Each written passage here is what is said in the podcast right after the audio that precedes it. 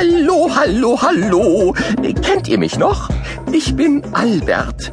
Wissenschaftler, Erfinder, Gelehrter, Forscher und absolut albertistisch, albertissimistischer Denkologe. Hm, ich weiß was.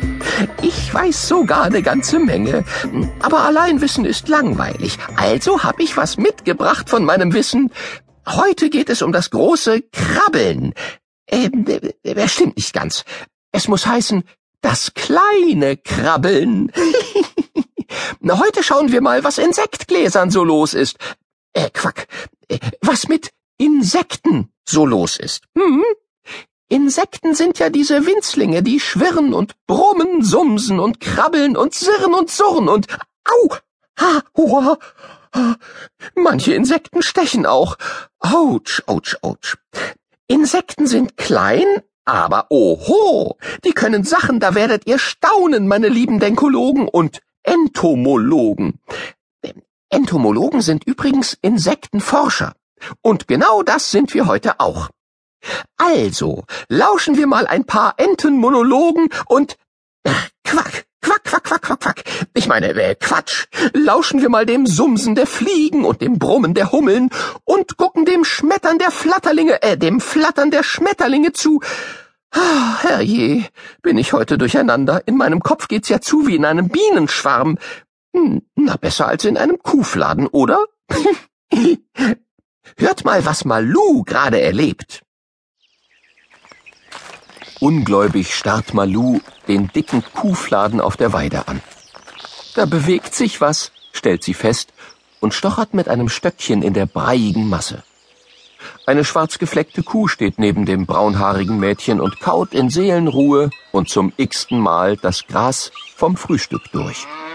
Mit ihrem Schwanz wedelt sie unablässig und verscheucht die lästigen Fliegen, die permanent nach einem Landeplatz auf dem Kuhkörper suchen. Malus Opa beugt sich interessiert zu dem Kuhfladen hinunter und betrachtet das kunstvolle Gebilde nun ebenfalls. Ja, ja, nickt er bedächtig. Im Kuhfladen tobt das Leben.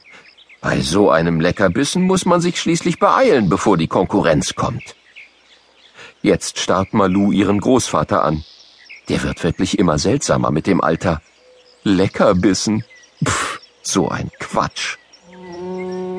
Inzwischen hat eine der Fliegen einen Landeplatz neben dem Auge der Kuh gefunden. Zwei weitere Fliegen landen direkt daneben.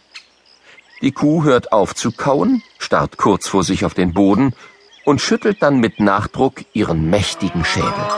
Gras und Spuckefetzen fliegen dabei durch die Luft. Die Aktion hat Erfolg.